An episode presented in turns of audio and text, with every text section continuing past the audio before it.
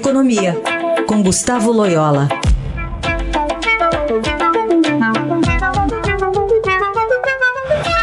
Oi, Loyola, bom dia. Bom dia. Hoje tem o resultado né, da reunião do Copom, do Banco Central, para as perspectivas da Selic, né? Tudo indica a redução, né, de 0,25, é isso?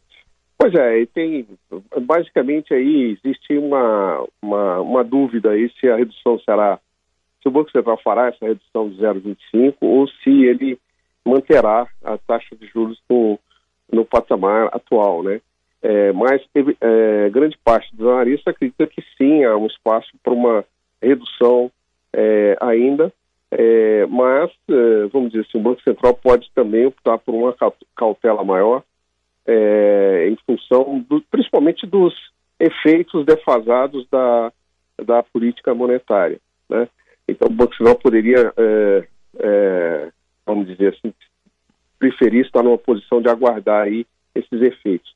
É, mas considerando aí que os últimos dados da economia brasileira foram até é, mais fracos do que se esperava, é, de fato essa aposta aí numa queda de 0,25 é, é, a mais provável nesse momento, né? Mas, é, vamos dizer assim, não existe uma, uma certeza absoluta desse, desse movimento pelo Banco Central é, nessa reunião dessa semana. Né?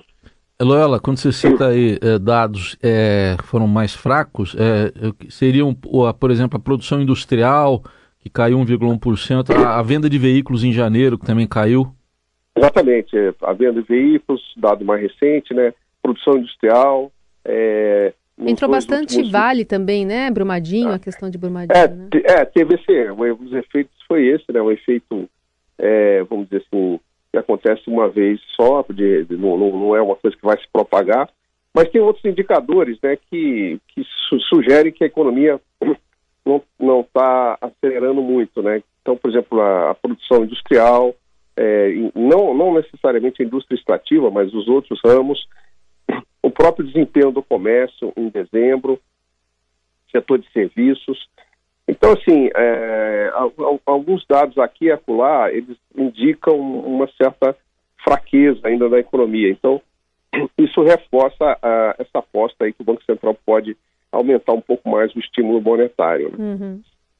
Loyola, a gente está falando aqui de coronavírus, né, dessa preocupação, o governo chinês e o governo brasileiro. Como é que deve afetar a economia desses dois países que são parceiros em, muitas vezes? Bom, é, é, o, o, o, que, é, vamos dizer assim, a profundidade, né, a gravidade é, do, do, da, da, da, epidemia, né, não se sabe ainda, quer dizer, quanto, quando, como ela vai se propagar daqui para frente, quanto é, vai se demorar para se ter uma vacina que funcione, enfim. Há uma, uma série de dúvidas sobre exatamente, é, vamos dizer, a propagação dessa vacina, dessa dessa epidemia, né? É, tanto no território continental chinês quanto no, no resto do mundo, né? Então, é, evidentemente, ainda é muito cedo para fazer qualquer análise mais definitiva. Mas o que se tem até agora é que é, esse surto já, é, já foi suficiente para fazer a economia chinesa se desacelerar a, a, nesse primeiro trimestre, né? Se acredita aí que é, isso deve estar retirando aí um zero, entre 0,2% e 0,3% de crescimento na China este ano, né? É, o que também é, tem implicações sobre o crescimento global. É, o Brasil pode ser afetado, porque, é, evidentemente, é, com a maior fraqueza na economia chinesa, a demanda por commodities, sejam minérios, ou seja, commodities agrícolas e, e, e carne, Perdemos o contato aí com o Loyola. Mas enfim, ele estava falando aí sobre o. É, que ainda é cedo, né, para avaliar impactos, é porque por um lado é, pode haver um problema com as exportações, mas por outro, determinados produtos a China pode precisar.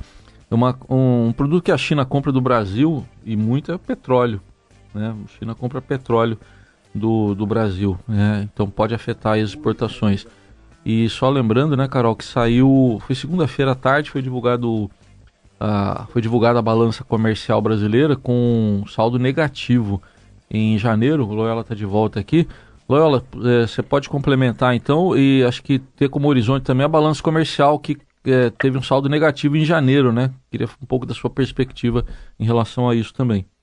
É, é, esse resultado em janeiro ainda não é, não é um resultado que se deve a, a ao vírus, né?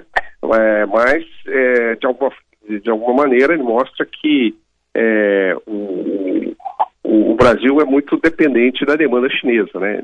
Porque, sazonalmente, é, existe uma redução da demanda chinesa no início do primeiro trimestre, é, de demanda por commodities, porque tem muito feriado, é, é um período mais festivo na China, então é, é, existe, existe essa, essa queda da demanda, né?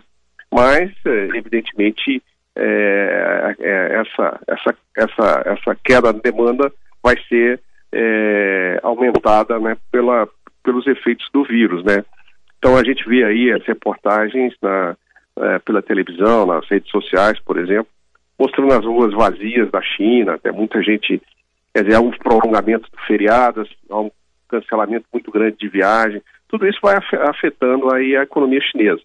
É, o, o, Banco Central chinês ele já tomou é, medidas, né, tomando medidas para é, evitar um colapso maior da economia é, por causa do vírus, né? Então houve uma redução dos juros, aumento do, é, das linhas de, de liquidez e tal. É, mas eu acho que é inevitável que a economia chinesa realmente tenha um desempenho né, em 2020 é, pior do que se esperava. Né? Esse é Gustavo Loyola conosco aqui no Jornal Dourado. Loyola, obrigada. Até. Até mais.